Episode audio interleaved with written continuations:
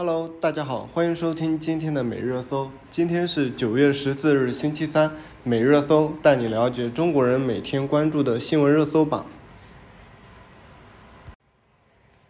近日，一款大热的游戏《羊了个羊》，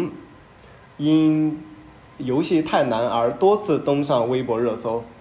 呃。今日九月十四日，游戏《羊了个羊》的话题因为太火爆，服务器两天崩了三次，网友热议其过关太难。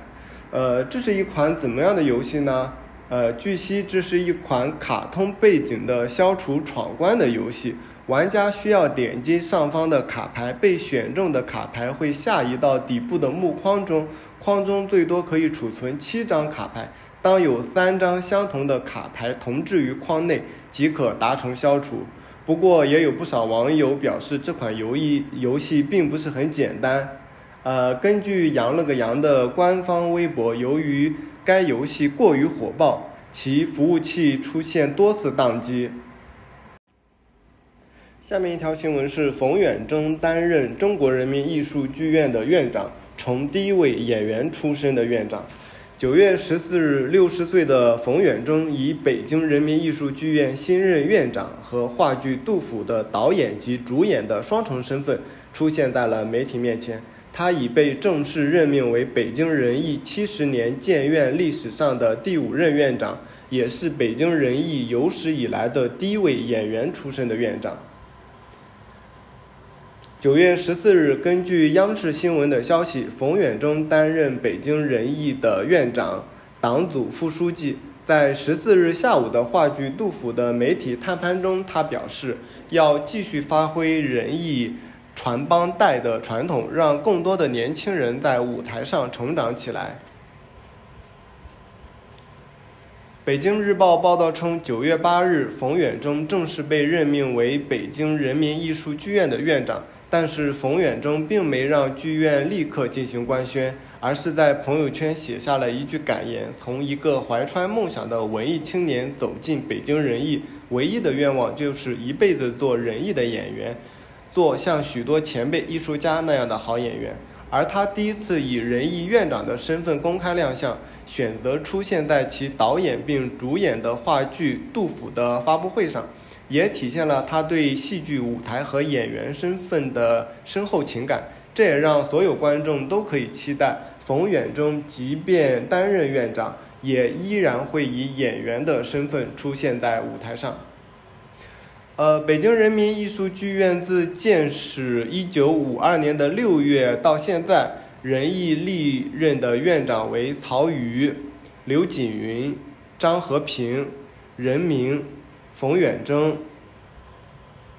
而冯远征也是北京人艺有史以来的第一位演员出身的院长。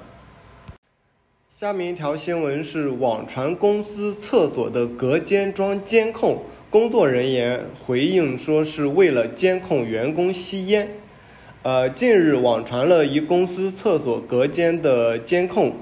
九月十三日，中航锂电厦门科技有限公司的相关。相关工作人员回应红星新闻记者称，今年才安装的，是为了监控员工吸烟。对此，河南玉龙律师事务所的律师认为，公司在厕所非公共区域安装摄像头，无论是出于安全考虑，还是方便管理，都严重侵犯了员工的隐私权。员工可以要求公司拆除监控设备，还可以向劳动监察部门举报和投诉。呃，这个新闻的视频也在互联网上面引起了热搜。其摄像头的监控视频直接是在厕所的隔间顶部往上拍下的，所以，呃，员工在此入厕的情景被拍得很清楚。所以这条牵扯到员工的这种隐私权，也是员工的这种合法权益被严重侵害的。呃，热搜直接就顶上了新闻。关于其呃公司是出于何种呃角度出发，是防止员工摸鱼，还是真的像其呃说是监控员工的吸烟，这一种都是很不合理的，而且是触及到了相关法律的。呃，所以也是顶上了热搜之后的话，呃，相信相关部门会去进行呃调查取证，而且公司也维护自己的合法权益，估计很快也会去杜绝掉。但是是否呃接下来的一些公司也能够杜绝这样的新闻，的确还是引发网友的一些关注。呃，比如说之前也有很多类似于这一种感觉，都是二零二二年了不应该见到的一些呃公司的一些丑陋面部。比如说之前上过热搜的是一公司要求员工每月加班不满三十个小时捐三百块，这种乐捐的话也是呃被网友骂上热搜的。还有之前陕西西安的公司要求员工不能起诉公司。而经理说是为了防止零零后，为了整顿这样子的一个职场的现象，呃，还有一些奇葩的老板定了这种规则，是上厕所要打卡，为了防止员工在厕所时间过长。哎，这真的都是什么年代了，还有这样子的一种新闻出现，也是挺奇葩的。呃，不过当下的话，员工的这种维权的意识也越来越强，相信呃也会这种公司也会越来越少吧。毕竟呃当下的年轻人以及员工的这种呃合法权益跟维权意识的提高之后的话，面对这一种不合理的，甚至有一些违法的。呃，公司的举措都会进行相关的抵制，或者是直接是抛到互联网上面去进行曝光的。下面一条新闻是理想汽车的总裁五天抛售一百万股，套现超九千万元。根据港交所的网站显示，理想汽车的执行董事兼总裁沈亚楠在九月六日抛售了理想汽车的六十万股港股。套现约人民币五千四百五十二万元，而就在此次抛售的四天之前，也就是九月二日，沈亚楠已经减持了理想汽车的港股四十万股。呃，结合这两次的抛售，共减持了一百万股，套现约一千三百一十六万美元，约合人民币九千一百一十三万元。呃，去年十二月六日开始。沈亚楠已经多次抛售理想汽车的港股股票，呃，其持股数量从三千两百万股下降到现在的两千九百万股，而截至二一年的十二月三十一日，理想汽车在香港上市后，呃，其创始人兼董事长李想持股百分之二十二点四八，拥有百分之六十九点六的投票权。而最大的外部股东美团的创始人王兴持股百分之二十二点八九，而在今年三月，王兴两天内共三次减持理想汽车的港股股票，套现约人民币三点一万亿人元，持股的比例也下降至百分之二十二点八二。而此前我们也关注了一条关于理想汽车的热搜，那个时候是理想 ONE，呃系列的汽车决定停产，并且会降价。呃，当时与呃部分车主要求维护其权益，一方面是补差价，另一方面也担忧理想的 ONE 系列停产之后会影响其后面的呃类似于。呃，维修啊，或者是呃保险类的相关的服务，呃，结合今天其呃总裁套现超九千万元，网友对此呃表示，理想的两把镰刀，一把给了用户，一把给了股民，对于呃其当下的这种呃情况呃进行套现，然后呃将。在高处把呃这种风险投给呃股民，对此呃网友呃也是吵得沸沸扬扬的。下面一条新闻是台风梅花将东路浙江长三角机场航班大面积取消，铁路停运，列车超三百八十列。根据中央气象台的消息，今年第十二号台风梅花属于强台风级，将于十四日下午至夜间在浙江温岭到舟山一带沿海登陆。中央气象台九月十四日的零六时继续发布台风橙色预警，受台风梅花的影响，浙江、上海、江苏等多个地区将出现有大暴雨或特大暴雨。而根据航班管家 APP，截止九月十四日的上午十点，宁波。呃，丽舍机场的航班全面取消，温州龙湾机场的取消航班三百一十五架，取消率达百分之九十八。上海浦东机场取消航班九百七十五架次，取消率百分之八十六。上海虹桥机场的取消航班五百三十九架次，取消率百分之七十一。杭州萧山机场取消航班六百二十六架次。取消率百分之七十六，南京禄口机场取消航班四百零五架次，取消率百分之五十九。呃，与此同时，中国铁路上海局的集团有限公司也发布了消息，称为了应对强台风梅花的来袭，长三角的铁路也根据台风的运行路径变化和影响范围。决定从十四时的六时起，将防洪防台预警及响应由二级提升至了一级，并将动态调整的列车运行，制定实行旅客列车停运停售的方案，全力做好台风的防范工作。下面一个新闻是中国国家主席习近平自新冠病毒疫情以来首个外访抵达哈萨克斯坦。中国国家主席习近平周三抵达哈萨克斯坦，进行新冠疫情开始以来的首次外访。习近平的飞机在格林尼治标准时间八点三十分后不久降落在这个中亚国家的首都诺尔苏尔坦。习近平走下飞机时，受到了哈萨克斯坦总统托卡耶夫的迎接。两位领导人都戴着口罩，他们各自的代表团和仪仗队也都戴着口罩。根据法新社说，习近平在这次访问后将前往乌兹别克斯坦参加上海合作组织成员国领导人峰会。自新冠大流行以来，习近平一直没有离开中国。在出访前夕，中国国家电视台 CCTV 周二引述习近平在为哈萨克斯坦媒体撰写的一篇文章中，承诺将与哈萨克斯坦维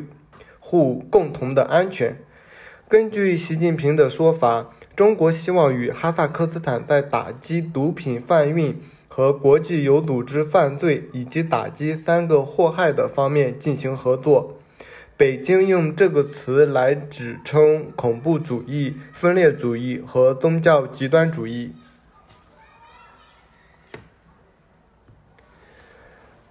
呃，关于这一场呃外访，呃，习近平也将与普京在中亚举行会晤，拟联手对抗西方。呃，在俄罗斯面临战场遇挫以及经济压力的时候，习近平与普京将举行自乌克兰战争爆发以来的首次面对面的会晤。预计届时两位领导人将商讨一条新的天然气的管道。预计这两位组织将于本周在乌兹别克斯坦出席的上合峰会期间会面。而此时正值俄罗斯在普京呃近七个月前发动的俄乌战争中，目前处于一个失势的这样的一个状态。呃，目前有丢城失地，然后乌克兰进行反攻，然后致使俄罗斯有呃在短暂的临时性的部分地区的这种失败的迹象。呃，乌克兰也表示，自本月早些时候发动的一场攻势以来，乌乌军已经夺回了三千五百平方英里此前被俄军控制的领土。而习近平此次将是自新冠疫情当初在中国的中部城市武汉爆发以来，他的首次出国访问。与普京的会晤旨在就中方致力于发展中俄关系以及抗衡美国的意愿释放信号。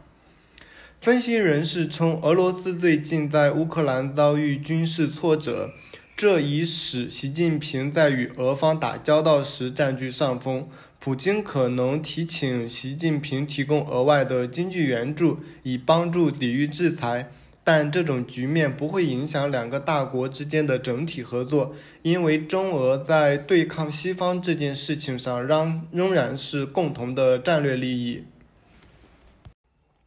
下面一条新闻是关于俄乌战争的：乌克兰宣布夺回领土六千平方公里，俄军轰炸失地进行报复。乌克兰军队继续进行反攻，宣布共。收复领土六千公里，俄军则通过轰炸被乌克兰夺回的地区进行报复。美国国务卿对乌克兰的局势保持谨慎。乌克兰的总统泽连斯基昨天九月十二日说：“自九月初以来，我们的士兵已在东部和南部解放了六千平方公里的乌克兰的领土，并且我们还在继续推进当中。”乌军宣称，在东部的哈尔科夫和顿涅斯克地区，从俄罗斯侵略者手中解放的工作继续进行；而南部的哈尔松地区，两周内已夺回五百平方公里的土地。而针对此，呃，墨西哥在墨西哥城访问的美国外交部长安东尼·布林肯周一对乌克兰的战局保持谨慎的态度。他说：“现在说这将导致什么还为时尚早，并且他还补充到：‘呃，目前乌军正处于反攻的早期阶段，所以他认为不好预测此事的确切发展方向。’”呃，并且指出，俄罗斯正在通过炮击乌克兰收复地区进行报复。莫斯科周一说，他炮击了离哈尔科夫不远的库皮扬斯克和伊久姆地区。乌克兰的总参谋长也说，俄军在一天中对乌克兰的军事和民用设施进行了约四十次的打击。被炮击的城市包括哈尔科夫、扎波罗热。斯洛维扬斯克和克拉马托尔斯克，并报告这些城市的基础设施呃受到了损害。呃，此外，在这样子的一个呃乌军进行反攻，然后收复失地的情况，俄乌互相指责对方向平民施施行暴政。呃，根据法新社九月十三日发自莫斯科的电稿说，俄罗斯军方周二表示，他正在所有战线对乌克兰军队进行大规模的打击。克里姆林宫还指责基辅在最近的几天夺回的地区对平民实行了酷刑和虐待。俄罗斯的国防部长在每日的报告称，俄罗斯的空军。弹道和炮兵部队正在对所有作战地区的乌克兰武装部队进行大规模的打击，特别是对乌东地区，呃，以及南部的，